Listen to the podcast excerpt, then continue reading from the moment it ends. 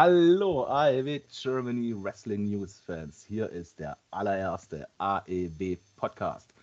Heute sind wir hier in einer komplett vollen Besetzung. Zuerst haben wir hier unseren Don Cesco. Servus zusammen und herzlich willkommen bei dem allerersten Podcast von uns. Zusätzlich noch mit in dieser Runde ist der Schuh. Yippie Schweinebacke. Cool, dass ich dabei sein darf. Und unser neuestes Mitglied, das diese Tage erst zu uns gestoßen ist, Danny Omega. Ja, herzlich willkommen und danke, dass ich dabei sein darf. Ich freue mich sehr. Und zu guter Letzt noch meine Runde, der Doktor mit der Pornostimme. Oh yeah. So, jetzt haben wir uns alle vorgestellt. Mega cool. Ähm, wir sind natürlich alle sehr nervös. Das ist unsere erste Podcast-Folge für euch. Und ja, wir freuen uns mega. Und ihr könnt gerne den Podcast auch bewerten, ne, wenn ihr ihn dann zu Ende gehört habt. Und wir freuen uns mega über jeden Kommentar. Und ich würde vorschlagen, wir fangen heute mit dem ersten Thema an, und zwar ganz normal die Dynamite-Folge, und zwar die Dynamite-Folge 131. Und ich muss ehrlich sagen, das erste Match war schon krass. Also der Aufbau und wie die beiden da sich im Match was geliefert haben im Ring, mega, mega. Oder? Was, was meint ihr? Ähm, also ich fand äh, generell Christian Cage, ich freue mich übelst, den generell auch wieder aktiv zu sehen. Der war ja jetzt, sage ich mal, auch seit jetzt, ich glaube, letzte Woche war der auch schon mal da, aber davor war er ja längere Zeit immer nur als Manager aktiv. Und ähm, also ich finde Christian Cage immer noch im Ring zu sehen, auch aktiv, sage ich mal. Er hat es immer noch drauf. Man sieht natürlich auch, wie bei allen, sage ich mal, etwas mittlerweile in, in, ne, älteren, dass, dass das natürlich so ein bisschen nachlässt oder so ein bisschen eingerostet ist. Aber trotzdem, man sieht es bei ihm jetzt nicht so krass, finde ich. Und er hat mit, mit Adam Cole hat er trotzdem immer noch ein gutes Match auf die Beine gestellt. Ähm, ich würde es jetzt keine fünf Sterne geben, sage ich jetzt mal so, ne, wie, ähm, aber doch, es war auf jeden Fall ein sehr gutes, solides Match. Vor allem mit so einem Aufbau direkt, äh, sage ich mal, die Dynamite-Folge ähm, zu starten, war für mich auf jeden Fall schon mal echt geil. Also, was ich dazu sagen muss, also das mit dem Ringrost finde ich jetzt bei Christian Cage nicht so äh, extrem. Ähm, was Einzige, was mich ein bisschen ärgert, ist, dass man Christian Cage gerne sehr stark zeigt, auch wie in dem Match am Mittwoch. Es war wirklich ein mega gutes Match. Also ich persönlich würde auf einer Schulnotensystem dem eine 2 geben. Mit 12 Punkten. Bei 13 fängt die 1 an. Also das ist wirklich mega cool supported gewesen von beiden. Beide sahen verdammt gut aus. Es gab wirklich, also was ich gesehen habe, keine Fehler drin. Die Aktionen wurden sauber durchgeführt. Ähm, aber das Einzige, was mich ein bisschen ärgert an der ganzen Geschichte ist, und das sind wir beim Thema Cody auch schon, was ja aber ein extra Thema ist, der sich ja beschwert hat, er legt sich nicht gerne für andere hin, um sie zu supporten. Und Christian Cage ist halt nun mal einer, der legt sich auch einfach hin, der, der mault da nicht, der murrt nicht, dem geht es darum, eine gute Show abzuliefern. Mhm. Und ich muss auch dazu sagen, ich glaube, äh, was Christian anbelangt, boah, ich glaube, seit, seit ich Wrestling gucke, irgendwie gefühlt äh, bin ich ein Fan von dem. Ich fand den schon im Octagon bei Impact damals, als die noch einen achteckigen Ring hatten, mega cool. Also Top-Supporter. Also ich muss natürlich sagen, du hast schon recht, dieses Hinlegen ist jetzt für Christian, ja, ist schade, ist schade für sein Talent. Ich muss aber auch gleichzeitig sagen, dieser Aufbau nach dem Match, dass sie dann mit, ähm, also Adam Cole und dann kam ja Page auch für dieses Texas Death Match. Dieser Aufbau war immens gut gemacht, fand ich. Und mhm. Christian war dann erstmal, ich sag mal, weg von der Rolle, klar. Aber du musst auch bedenken, die Fans haben ja auch dann richtig krass gechantet, so Let's go Christian und Adam Cole. Und mhm. ich fand das mega, wirklich mega. Aber ich bin bei dir, das Hinlegen, man hätte vielleicht ein DQ machen können oder zumindest so eine Art, ja, so ein Draw oder so. Das wäre passender gewesen. Man muss ja auch dazu sagen, dass die Grundpfeiler von All Elite Wrestling auf jüngeren Talenten basiert, also auf einem MJF, auf einem Darby Allen, auf einem Sammy Guevara. Und äh, das hat, glaube ich, der Tony Khan äh, auch mal selber gesagt, dass er darauf die Promotion aufbauen möchte. Und deswegen, ähm, ja, kann ich so eine Aussage ehrlich gesagt nicht nachvollziehen. ich sag, ich sag mal so, die, die, es ist aber auch nicht nur in AEW so, ähm, die Älteren äh, oder ich sag mal Veteranen ähm, helfen ja nun mal am besten den jüngeren Talenten, indem sie sich nun mal hinlegen. Ähm, dass die besondere Moves vielleicht besonders gut sellen oder es versuchen zumindest und so. Ähm, und ich finde bei Christian Cage ähm, finde ich das gar nicht schlimm und ich finde es auch wirklich sehr bewundernswert auch, dass er da nicht wie viele andere dann, sage ich mal, dadurch so ein, so ein Groll entwickelt und dann sagt, boah, nee, jetzt habe ich keine Lust mehr, jetzt gehe ich woanders hin. So. Und also ich kann wirklich nur meinen Hut davor ziehen und wie gesagt, Christian Cage macht auch einen guten Job und er hat auch im Ring super performt. Das sollte nicht heißen, dass ich den jetzt irgendwie schlecht fand in der Dynamite-Episode. Ähm, aber man merkt schon so ein bisschen, dass er halt keine 20 mehr ist. Das muss man halt einfach klar sagen. Ne? Aber dafür, für sein Alter, macht er das immer noch super. Definitiv. Definitiv, ja. Also da kann man auch definitiv nicht widersprechen. Was mir noch schon äh, so durch den Kopf schießt, ist ja, wenn man das nach dem Match noch gesehen hat, ähm, wo dann ja der Jungle Express da gestanden ist und so ein wutentbrannter Christian Cage abgedampft ist. Ich stelle mir gerade die Frage, ob Tony Khan Christian Cage zukünftig nicht vielleicht sogar für Ring of Honor einplant. Ja, das könnte ich mir sehr gut vorstellen weil er versucht ja jetzt nicht nur AEW, sage ich mal, noch weiter zu pushen, sondern er hat auch, ich habe heute Mittag erst noch ein, ein, ein Interview gesehen ähm, äh, von Tony Khan, das war auch relativ frisch noch, mit, mit, mit diesem Typ von Wrestling, heißt das, glaube ich. Ich weiß nicht, ob ihr den kennt. Ich weiß jetzt den Namen auch nicht, gucke das immer wieder nochmal. Da hat er auch gesagt, dass er natürlich jetzt immer wieder auch äh, Leute von AEW bei Ring of Honor auftreten lassen will und auch umgekehrt, um eben natürlich beide Shows so interessant wie möglich zu gestalten. Ähm, und deswegen, ich könnte mir das sehr gut vorstellen und ich bin mir da auch ziemlich sicher, dass das so passiert. Ich meine, man sieht es auch bei Samoa Joe, der hat ja einen Multivertrag, einmal für Ring of Honor und einmal für AEW. Ja. Und ich, ich sag mal so, der, ähm, der Aufbau mit, mit, also ich weiß nicht, wie ihr das seht, oder erstmal als allgemein gefragt, was haltet ihr von, äh, von Adam Page als Champion? So vielleicht mal so ganz kurz und knackig. Ah, das Thema hatte ich gestern mit Christopher. Ja, also ich, wenn ich da mal anfangen darf, also ich finde Adam Page, der reißt mich ehrlich gesagt nicht so vom Hocker. Der hat schon Charisma, so natürliches Charisma, aber irgendwie mich holt er als Champion nicht ab und für mein äh, Dafürhalten ist der Champion-Titel für ihn auch noch ein bisschen zu früh. Also da hätte man gut und gerne jemand anderen nehmen können.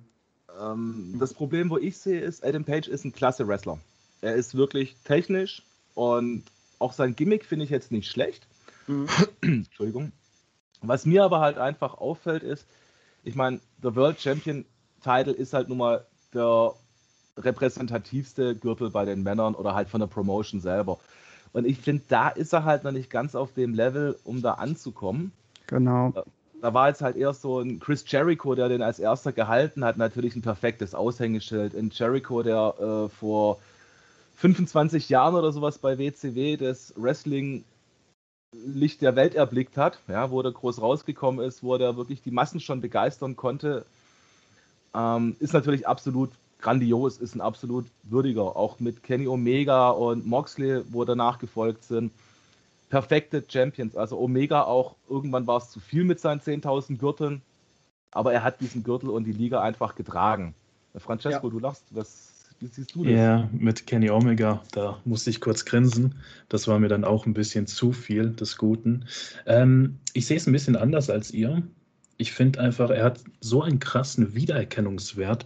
Für mich ist das, ohne das jetzt böse zu meinen, so eine Art neue Generation Shawn Michael so ein bisschen. Er hat mhm. auch so ein bisschen diesen Style, dieses Charisma wie Shawn Michael, auf seine Art natürlich. Und ich könnte mir auch vorstellen, dieses, dieses Endrace da mit seinem Pferd oder so, mit einem echten Pferd, ich weiß nicht, das hat so eine Aussagekraft und er hat natürlich, sein Moveset ist jetzt nicht perfekt, aber auch nicht schlecht man kann sich schon geben. Also für mich ist er aktuell schon verdient Champion, aber ich stimme euch soweit zu, dass es natürlich andere gäbe aktuell im Roster, die es besser machen könnten, auf jeden Fall.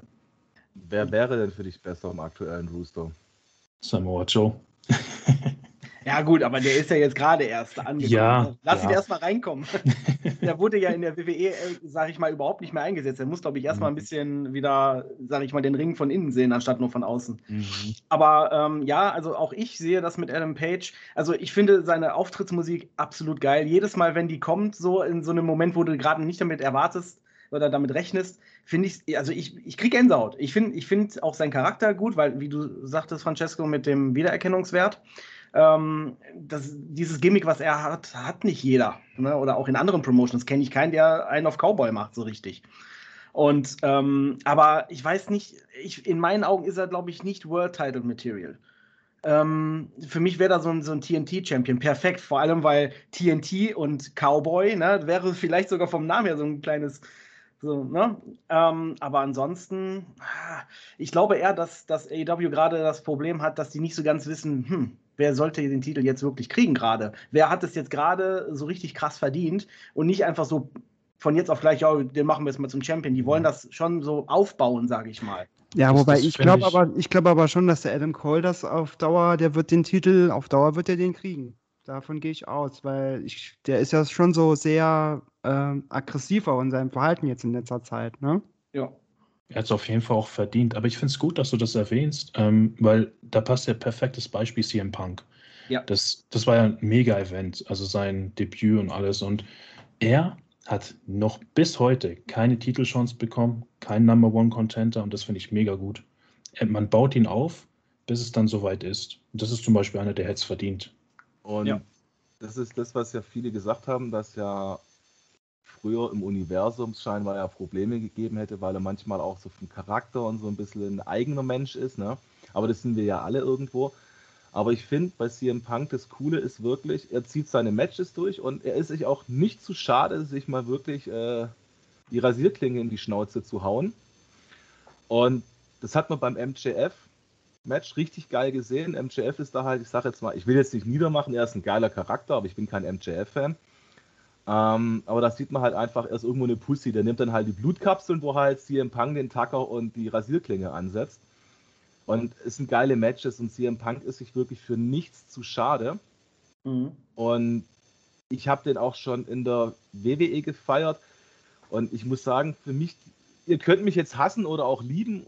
Ich fand aber die geilste Story von CM Punk war wirklich die, wo er dann sich Nexus angeschlossen hat. Und das ist der CM Punk, so wie ich ihn wieder irgendwo heute finde, mit seinem Straight Edge irgendwo ein bisschen der Alleingänger.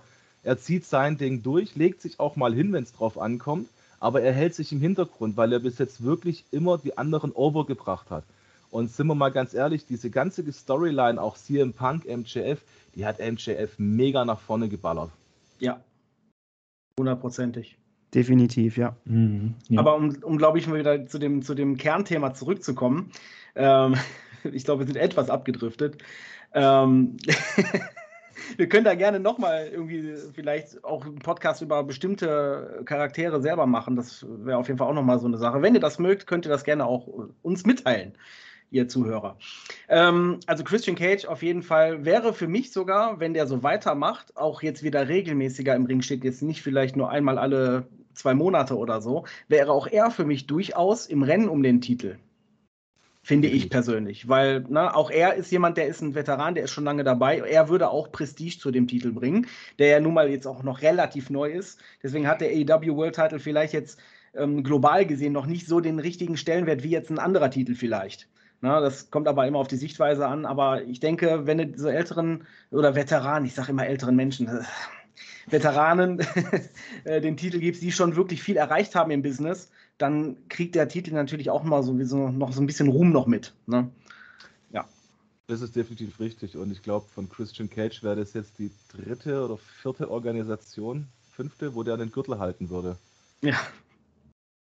Aber wir sind irgendwie komplett vom Thema abgewichen. Ähm, wir hatten ja auch schon Samoa Joe angesprochen. Ähm, wenn es für euch okay ist, würde ich einfach mal auf das zweite Match vom Mittwoch eingehen. Ähm, das war das Owen Hart Foundation Men's Tournament Qualifier zwischen Samoa Joe und Max Caster. Mhm. Ähm, ich für meine Befinden habe dem Match 10 Punkte gegeben mit einer Zweiernote. Ihr dürft mir auch gerne widersprechen und zwar würde ich das auch gerne kurz begründen. Ich fand das Debüt von Samoa Joe, also die haben den echt cool aussehen lassen, also wirklich super, ja.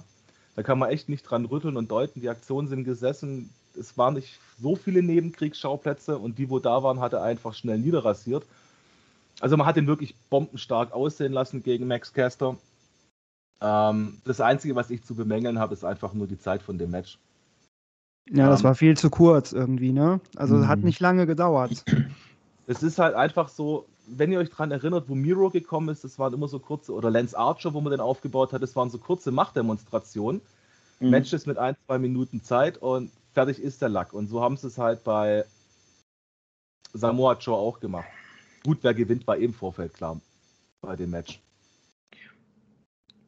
Ja, ich sag mal so, Samoa Joe im Debüt verlieren zu lassen, wäre, glaube ich, gar nicht gut für Samoa Joe gewesen als Charakter. Und ich glaube, das hätte ihm auch widersprochen, denke ich mal.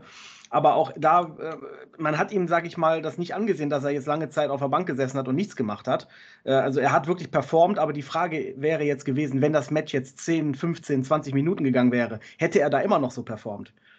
Das ist halt na, deswegen, man kann, in meinen Augen sind manchmal die kürzeren Matches, wenn die qualitativ dafür aber liefern, deutlich besser, wie wenn du jetzt ein Match 60 Minuten machst und dann sind die Moves halt nicht vernünftig ausgeführt oder ähnliches oder die kommen an die Grenzen und du siehst, okay, der kann eigentlich gar nicht mehr, der schleift sich da durch den Ring, das bringt halt auch nichts, ne? Und ich denke mal, da haben sie einfach gesagt, komm, wir machen das Match mal ein bisschen kürzer, komm erstmal wieder rein, guck mal, wie du, wie du da klarkommst in der Zeit das ist mein, mein, mein Eindruck, aber auf jeden Fall nicht negativ. Also es, ich fand das Match wirklich solide. Zehn Punkte würde ich auch geben. Ja, definitiv, da kann ich euch nur zustimmen. Ähm, man muss aber auch bedenken, es ist eine Dynamite-Episode, klar. Und wir, es erwarten uns ja noch richtig krasse Kracher.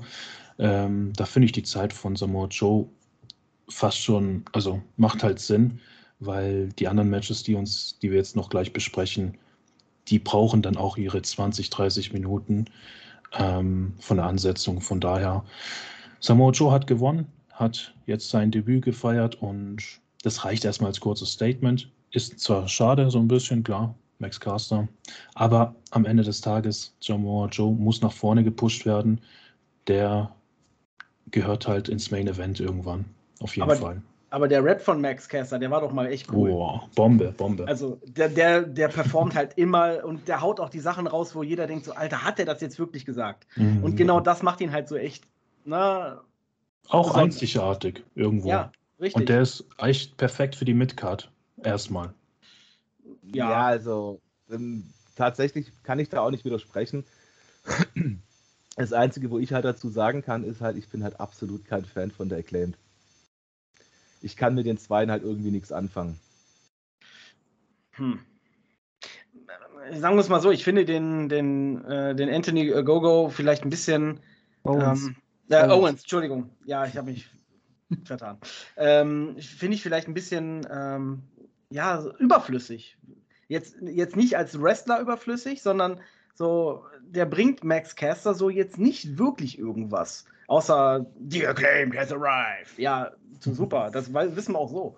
Keine Ahnung. Ne? Ich glaube, das ist so eine, so eine, so eine ganz, ja, so ein bisschen so wie Enzo Amore und äh, Big Cass, so ein bisschen, ne? So eine, in Anführungsstrichen, Nachahmung oder, ne? oder Erweiterung, wie auch immer.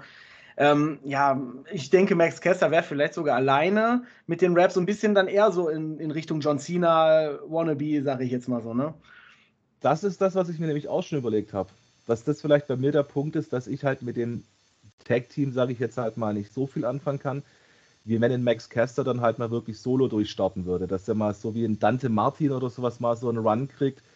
Oder auch der Brian Pillman Jr. oder sowas, dass sie halt einfach mal so ein bisschen nach vorne kommen. Mhm. Aber dann halt mal einfach wirklich solo ein bisschen durchstarten und halt nicht immer irgendwo als Tag-Team so verankert sind und gehalten werden. Mhm. Richtig.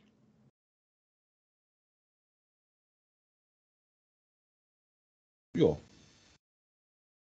Dann Nächstes Match. die zwei Chance. Spears gegen Dean. Ähm, Francesco, was sagst du dazu?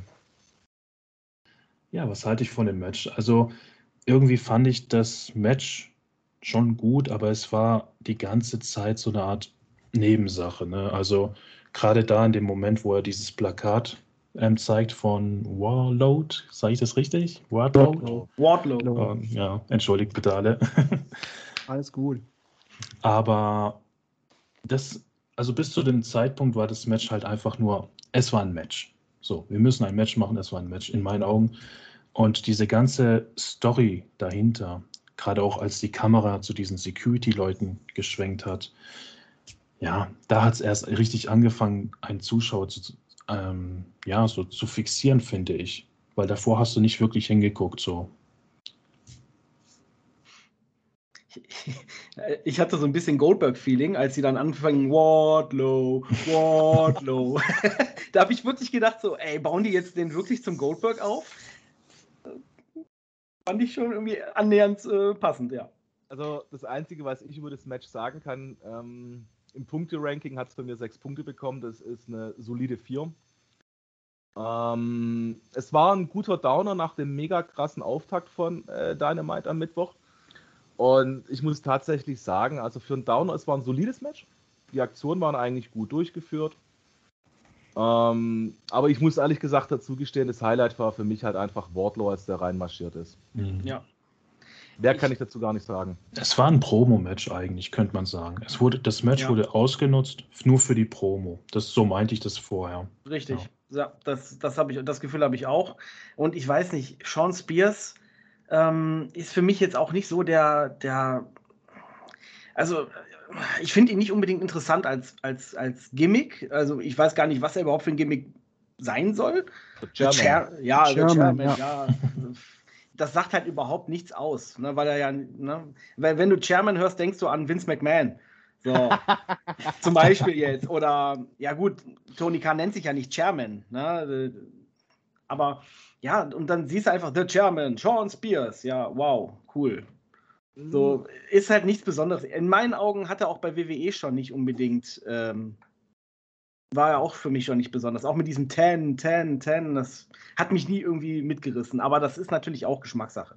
Ne? Aber, also ich finde persönlich, der Sean ähm, Dean hat in meinen Augen besser performt. Aber, also von der Performance her hat mir schon die tatsächlich auch besser gefallen, aber ich finde jetzt eigentlich so in diesem ganzen, wie hat Chris- Chris Jericho immer gerne gesagt, die Schlüpferstürmer.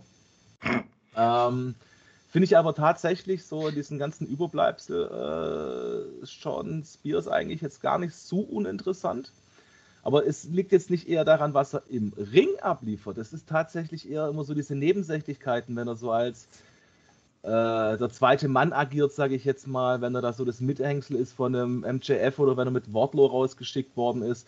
Da finde ich eigentlich einen ganz interessanten Charakter, aber im Ring, da fehlt so für mich das letzte zum Abholen, so dieses letzte Quäntchen, so dieses, das ist es jetzt. Ich weiß nicht, ob ihr versteht, wie ich das meine. ja. Doch, doch, ja. Mhm. Gut, aber ich glaube, dann haben wir zu dem Match auch schon alles gesagt, was wir sagen können, weil jetzt kommen wir für mich persönlich zur Note 1. Moment of the Week, Nummer 2. So hat es die ARW deklariert. Und ich muss echt sagen, es war ja das Tag Team Tables Match. The Hardys. Und ey, das war krass, oder? Jetzt mal ernsthaft. Das waren so ein bisschen alte Gefühle wieder in der Dynamite-Folge. Hallo? Mega. Also Butcher, Blade versus Hardy Boys. Okay, ich muss tatsächlich sagen, es ist für mich nicht der Moment gewesen, weil es einen Punkt weniger hat wie ein anderes Match. Also ich habe dem Match wirklich eine sehr gute 1 gegeben mit 13 Punkten, 15 ist das Maximum. Aber es liegt auch wirklich daran, in meinen Augen, es waren einfach vier mega coole Supporter im Ring, ja. Also ich finde auch, das Match wurde nicht nur von den Hardys getragen, weil Butcher und The Blade, die sind oftmals so ein bisschen im Schatten irgendwie. Das wahre Können wird oftmals gar nicht so rausgekitzelt, finde ich, weil die oftmals werden so auch als unterschätzt. So. Genau, also bisschen wie Mhm. Hampelmänner auch Mhm. dargestellt werden. Und ich finde auch Jeff Hardy ist ein mega geiler Gewinn für die AEW. Jetzt habe ich selber die AEW gesagt. Also ein mega Gewinn für AEW, 50 Cent die Kaffeekasse. Ähm, und es ist definitiv so, also was mich halt krass überrascht ist, seitdem Jeff Hardy da ist, dass Matt Hardy immer so hölzern wirkt. Ist meine Sicht der Dinge. Der wirkt manchmal so richtig so, so grobmotorisch und hölzern, finde ich. aber definitiv die Aktionen auch wieder, wo der von der Leiter dann einfach raus durch die Tische springt und sowas. Also es ist sagenhaft und da geht mir wirklich das Herz auf, weil ich fand schon die Aktion im, wann war das, vor einer Woche, vor zwei Wochen, dieses krasse Match, wo der da von, der, von dem mhm. Fenster im Profi runtergesprungen ist. Jeff Hardy und man kann sagen, was man möchte. Für mich ist er in einem zweiten Frühling. Der Typ ist einfach fit und jeder, der behauptet, der ist besoffen oder unter Drogen bei WWE vom Ring weggerannt, kann ich nicht nachvollziehen, weil so sieht für mich keiner aus und so performt für mich keiner, der auf Dope ist. Wir haben, wir haben auch einige Kommentare bekommen ähm, auf unserer Facebook-Seite, dass Jeff Hardy eben so ein, dieser alte Jeff Hardy wieder ist. Und bei der WWE ähm, war er so eingeschlossen. Er hatte nicht diese Freiheiten. So vermuten wir es natürlich und ich denke, so wird es auch sein. Und bei AEW darf er machen, was er will und dadurch glänzt er halt wieder. So. Ich glaube, das geht vielen so. Ich glaube, mhm. viele, viele Talente, die von der WWE zur AW gewechselt sind, sind überrascht, wie viel sie plötzlich da dürfen, was sie halt bei ihrem vorigen Arbeitgeber nicht durften. Ähm, auch ich bin der Meinung, das Match war wirklich sehr, sehr gut. Halt auch, man hat auch diese alten Hardy Boys Vibes gehabt, ne? So dieses Tables Match. Äh, na, ich bin mal gespannt, wie lange es dauert, bis wir ein TLC-Match haben mit denen.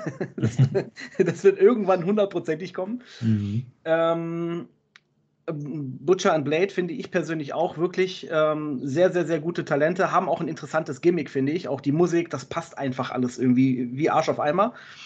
Ähm, ich hoffe, dass die auf jeden Fall auch noch irgendwie einen Push äh, bekommen, dass die jetzt nicht irgendwie zu so Jobbern werden, so, dass die sich jetzt wirklich immer hinlegen müssen, weil die sind halt auch irgendwo ja, aufstrebende Stars noch, zumindest um Bekanntheitsgrad zu werden. Die sind ja jetzt auch nicht mehr die jüngsten, aber ne, aber ansonsten, das Match war auch in meinen Augen wirklich sehr, sehr, sehr schön anzusehen. Moment of the Week weiß ich jetzt nicht, muss ich ganz ehrlich sagen. Aber ähm, ja. Platz zwei. Ja. Also von AEW deklariert. Ja, würde also, ich, würd ich auch so sagen, ja.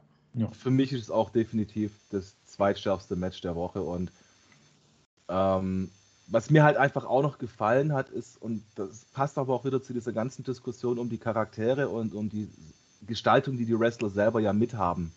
Ich meine, das beste Beispiel ist ähm, Dean Ambrose Moxley. Ja. Da braucht man nicht drüber reden. Also in Dean Ambrose war einfach beschnitten von weich vorne gespült. bis hinten.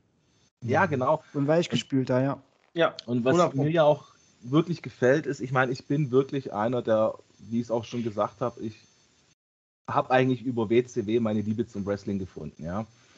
Und ich kann einfach auch, was mir heute in anderen Ligen oftmals auffällt, diese, diese, wir werfen mit rosa Wattebäulchen Politik, ja. Damit kann ich nichts anfangen. Ich möchte einfach auch mal Wrestling sehen, wo härter ist, wo man durch Tische kracht, wo man Leitern einsetzt, wo man auch mal Moxley Omega durch Stacheldraht fliegt. Ja, das ist so das Wrestling, wo ich feiere. Ich brauche es nicht jede Woche. Aber so zwischendurch einfach mal eine härtere Gangart. Das ist ja. Wrestling, da geht mir das Herz auf. Da, da, dafür lebe ich und da fieber ich als Fan auch mit. Und ich glaube, das merkte man auch gerade an meiner Stimme. Auf jeden Fall.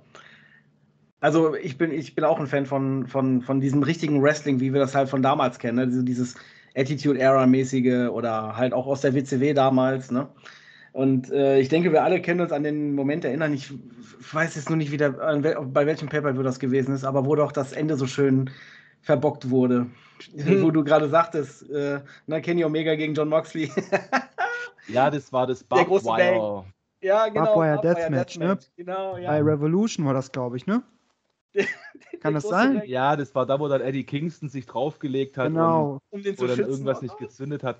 Ja, also das war jetzt ja, aber das ist jetzt so ein bisschen das Schwächere, aber ich meine, wir haben mit Omega Moxley auch, wo der dann durch die Lichtanlage geschmissen ja. worden ist, wo die diesen Stacheldraht äh, aufgesch... Äh, wie nennt man das jetzt? Also diesen Stacheldraht, der halt einfach auf dieses Brett gespannt war oh, und die dann reingeflogen sind. Das ist, also das ist der Hammer und genau solche Aktionen, dafür liebe ich AEW.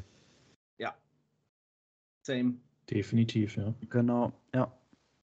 Und mein ja. Gott, Fehler passieren nun mal. Ne? Also das war ja auch nicht gewollt. Tony Khan war auch hinter den Kulissen echt sauer darüber, dass das nicht so geklappt hat, wie das geplant war.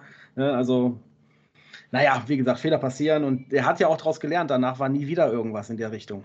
Ja gut, ich sag mal so, ähm, es wäre wahrscheinlich gar nicht so krass aufgefallen, wenn Eddie Kingston ein bisschen flexibler gewesen wäre, weil Eddie Kingston hat sich da wie die, wie die tote Qualle an Land hingelegt, um äh, Mox zu schützen. Und hätte der einfach ein bisschen improvisiert, dann wäre das Ganze nicht so aufgefallen und so ganz krass dämlich geendet. Ja, das stimmt. Mhm. Ja, dann kommen wir doch zum Frauenmatch. Uff. Wie fandet ihr es? War für mich eine solide 3. Also mhm. Ich habe jetzt leider Gottes auf meiner Liste die Punkte falsch aufgeschrieben. Ich glaube, die 3 endet bei 9 Punkten und das habe ich ihr gegeben. Aus meiner Sichtweise. Ähm, es war eigentlich äh, ein Match, wo ich mir gedacht habe, Sieger ist wieder mal klar. Und Karo Shida, das war für mich schon bei der Ansetzung klar, dass sie gewinnt. Und das ist auch so ein kleines Problem, wo ich gerade bei AEW sehe, dass einfach viele Matches zu vorhersehbar sind vom Ausgang. Vom Wrestling ja. und von der Storyline selber fand ich solide durchgeführt. Also man hat Julia Hart echt bombenmäßig aussehen lassen. Also das war eine super Performance. Und der Nebenkriegsschauplatz, wo sie dann die Varsity Blondes vom Ring geschickt hat, ähm, fand ich eigentlich auch nicht schlecht auch diese harte Gangart, aber ich glaube, da wird zu lange die Geschichte mit dem House of Black im Hintergrund gespannt. Oder sehe ich das falsch? Wie denkt ihr darüber? Zwischenfrage, habt ihr das bemerkt? Äh, die hat ja die Augenbinde, äh, die, diese Augenblende da, ne? Mhm. Und ähm, mittlerweile, die, ich weiß nicht, ob das gewollt ist oder wie auch immer, aber mir ist aufgefallen, dass jetzt, wenn ihr da die Dynamite-Folge nochmal, vielleicht genau auf diese Stelle nochmal zurückspult und nochmal anschaut, dann, dann gibt es einen Moment, wo die auf das Gesicht drauf zoomen und da sind mittlerweile um diese Blende rum oder an dieser Blende so diese die gleichen blau, blaulichen, äh, blau-schwarzen äh, Merkmale wie bei Malachi Black. Mhm. Du meinst diese Stream, wo dann unter dieser Klappe ja. durchgehen? Das waren so zwei genau. Striche, glaube ich, ja, so schwarz-bläulich. Und ich glaube, das ist wirklich so, dass die das, was, was die so unterschwellig so machen, dass die das jede Woche irgendwie so einen Ticken mehr machen. Weißt du, dass, dass, dass das wie so ein Bild ist, was fertig gemalt wird. Und irgendwann sticht das so dermaßen raus und dann kommt der Turn von Julia Hart gegen, gegen die Varsity Blondes und die schließt sich wirklich na, dann offiziell dem House of Black an. Das würde ich feiern, muss ich sagen. Würde ich auch einen mega Push geben. Weil mhm. ich finde, das House of Black ist halt eine stärkere Konstellation wie Varsity Blondes. Varsity Blondes ist für mich so Midcard-Jobber irgendwie. Entschuldigung, also das ist halt, die sind halt da, aber ich finde halt das House of Black, das ist halt charakteristisch, eine sehr mhm. starke Gruppierung und Julia Hart ist für mich ein Megatalent.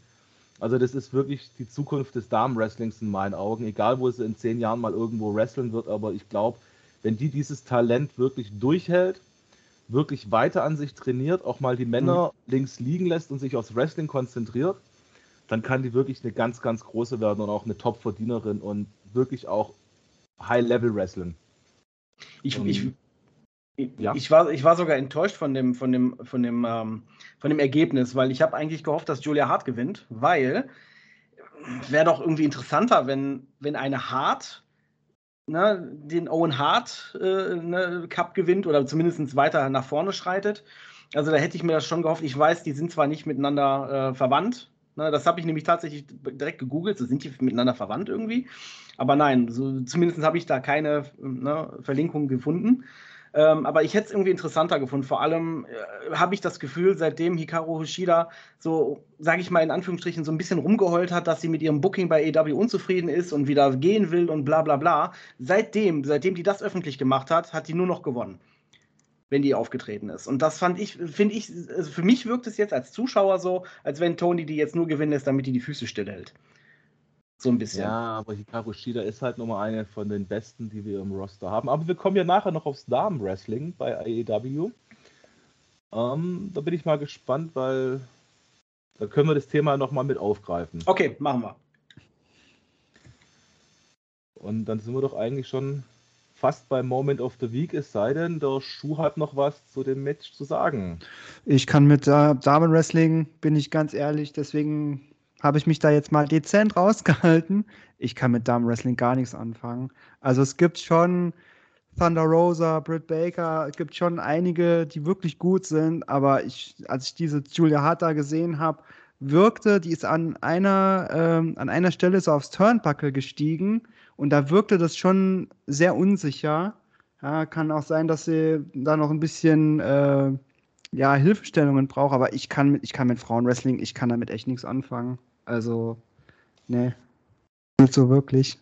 Aber da bin ich wirklich lieber bei AEW, bei einer Frau, die vielleicht mal ein bisschen unsicher ist, auf Ja. äh, dritte Seil zu steigen, wie wenn ich dran denke, wo, ich weiß gar nicht mehr, wer das war damals, ich weiß gar nicht, ob das Vince Russo war, wobei BCW seinerzeit gesagt hat, die Wrestler dürfen nicht mehr aufs oberste Seil steigen und dürfen nur noch Aktionen von der Mitte maximal ausüben.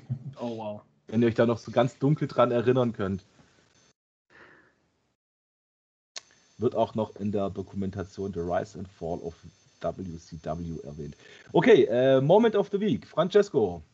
Ja, das Main Event. Ne? Zwei Gürtel waren im Prinzip auf, auf, ja. Also insgesamt vier, genau. Danke für die Verbesserung. Ähm, ey, es, man braucht eigentlich gar nicht viel dazu sagen. Es war für mich ein Magic Moment und ich glaube auch, dass dieses Tag Team Match auf jeden Fall, wenn jetzt nichts Großartiges passiert, das beste Dynamite-Match des Jahres wird. Also Tag Team bezogen, finde ich, des Jahres. Ähm, ich bin da jetzt gar nicht so sicher. Ich, ich baller mal eine These raus. Ähm, ich habe nämlich gelesen, ich weiß gar nicht, ob das in der Dynamite-Folge erwähnt wurde, bei der Promo, dass diese Fehde schon fünf Jahre wohl geht. Also es gab wohl Momente, wo The Young Bucks anscheinend auf Twitter gegen damals noch The Revival bei der WWE Ja. bei WWE. Ähm, da gab es solche Tweets eben, die haben so geschossen einfach gegen die beiden. Und das war jetzt im Prinzip diese Revanche und die Storyline ist jetzt komplett beendet und das nach fünf Jahren. Das fand ich mega, wenn sie das wirklich so aufgebaut haben. Das ist echt an mir vorbeigegangen, aber mega, mega. Das ist tatsächlich an mir auch vorbeigeschossen. Stimmt das denn überhaupt? Weiß ja, das das stimmt. einer? Ja, ich, ja, das stimmt. Ich habe da heute auch noch was drüber gelesen. Mhm, mhm. Ähm, ja, dass das Also- seit, seit 2017 wohl in der Mache war, im im Aufbau war. Also das heißt im Endeffekt, es war dann eher so ein bisschen ligenübergreifend zwischen Universum und Ring of Honor und New Japan. Weil ich weiß gar nicht, ob die zu, zu dem Zeitpunkt müssen die ja bei Ring of Honor oder New Japan ja rumgeturnt sein, die Young Bucks. Ja, richtig. Krass. Okay, also das finde ich jetzt cool. Also wenn das wirklich so ligaübergreifend auch dann durch einen Switch von FTA The Revival äh, geklappt hat, mega cool. Also ich aus meiner Sicht klare Note 1, fast Bestnote, 14 Punkte von mir gekriegtes Match.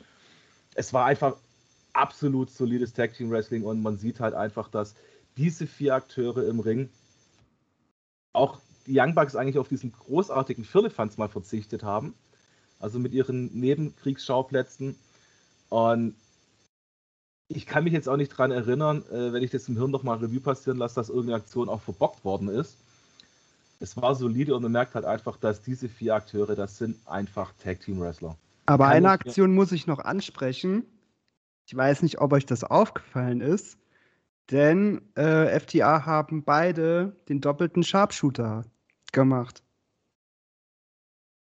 Stimmt, stimmt, ja. ja. Da sind wir auch schon. So, da kratzt doch Schuh schon an seinem heutigen Ja. Thema. Kommen wir gleich drauf zu sprechen. Nein, also wie gesagt, für mich solides Wrestling und das ist wirklich das Einzige, was ich auch schade finde, dass halt diese vier Akteure für mich keine Solo-Wrestler sind. Die funktionieren für mich halt einfach perfekt als Tag-Team. Ja. Ich glaube, das ist auch der Grund, warum die hauptsächlich als Tag Team oder in Tag Team Matches immer gebuckt sind, weil da performen die halt richtig, so wie die, wie man es erwartet und wie man sie halt auch kennt. Und die Young Bucks alleine sind einfach absolut grandiose Tag Team Wrestler, die auch wirklich, ähm, sage ich mal, auch die Moves auch von anderen Tag Teams gut zählen können, also verkaufen können. Ähm, die hauen da einen Move nach dem anderen raus, wo du dir denkst, Alter, holy shit. Ne? Also ich habe bisher auch, glaube ich, noch kein einziges Match von denen gesehen, wo ich sage, nee, das war scheiße. Wirklich, das gibt's, glaube ich, bei denen einfach nicht. Ne? Ich muss sagen, bei FTR, ähm, da, bei denen hängt es, also in meinen Augen ist, ist das so, dass bei FTR wirklich immer da, davon abhängt, gegen wen die kämpfen. Die haben auch schon Matches gegen teilweise gegen Tag-Teams gehabt, wo ich gedacht habe, ah, hoffen, zum Glück ist es vorbei. Muss ich, muss ich leider sagen. Das ist jetzt auch schon ein bisschen her, aber die sind für mich jetzt nicht unbedingt so die ultra mega krass geilen. So. Aber das ist doch im Fußball, um das Beispiel zu bringen, genau das Gleiche. Wenn du jetzt den jetzt nimm den VfL Bochum, ja. Lass die gegen Augsburg spielen oder gegen die Bayern, wenn der Gegner besser ist, dann performst du ja selber auch besser. Wenn du jetzt halt, wie gesagt, eine 0815 Gegner hast, und das meine ich jetzt nicht abwertend, um Gottes Willen, ich will jetzt keinen Hate der Fußballfans, aber dann ist es doch auch so, dass dann halt, äh, wie gesagt, Klar. Bochum gegen Augsburg anders spielt wie gegen Bayern München. Die holen das Beste aus denen raus, sozusagen. Ne? Und genauso sehe ich das auch bei denen. Die müssen gekitzelt werden, damit die richtig, sage ich mal, in Ekstase kommen.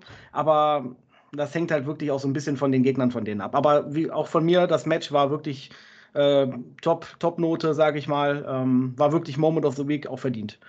Definitiv. Was ich ne, noch kurz erwähnen würde, gerne mit den Fans, die Fans-Chance. Ähm, du, man kennt es ja beim Universum gar nicht, dass in einem Tag-Team-Match die Fans beide Tag-Team-Namen so rumschreien. Ne? Und das war ja richtig krass. Ich hatte da Gänsehaut, um ehrlich zu sein, weil das Tag Team Match war sowieso geil, keine Frage. Aber das hat ja die Fans so krass mitgerissen, obwohl es ja auch Downphasen gibt. Bei einem Tag Team Match musst du ja auch Luft holen, dann klatscht du ab und so. Aber das war gar nicht so der Fall. Die Fans waren die ganze Zeit on point in meinen Augen. Und das finde ich einfach mega geil bei All Elite Wrestling. Also, das ist so eine Sache, die, das, das fehlt einfach WWE bis heute, finde ich. Ähm, und ja, wollte ich auf jeden Fall erwähnen, das war mega. Also von den Fans her, also Boston ist jetzt nicht mhm. unbedingt eine City, die mir wirklich ähm, von anderen Sportarten her liegt als Cleveland-Fan. Ähm, es liegt aber einfach auch daran, ich habe wirklich mir nur so gedacht, ich habe ja die erste Nacht der WrestleMania angeschaut. Und wenn ich überlegte, waren 70.000 in der Halle drin und jetzt in Boston war es ein Siebtel vielleicht davon.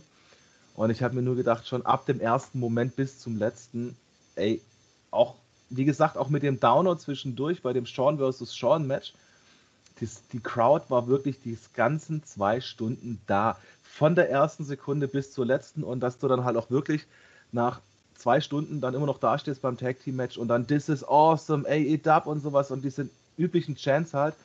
Es war sagenhaft und es war wirklich eine ganz besondere Folge, fand ich. Und ich finde, die gesamte Folge war einfach super, weil auch die Mischung hat gestimmt. Die Matches waren auch in der richtigen Reihenfolge. Du hast zwei Kracher gehabt, dann hast du einen Downer gehabt und dann hinten raus nochmal so ein Kracher-Match. Und ja, es kann wirklich für mich Tag Team Match of the Year werden. Da kann ich mich Francesco noch voll und ganz anschließen. Ja, wir haben uns eigentlich die perfekte Podcast-Folge, also die perfekte Dynamite-Folge für den ersten Podcast ausgesucht, würde ich sagen. Hast ein gutes Timing gehabt, Francesco.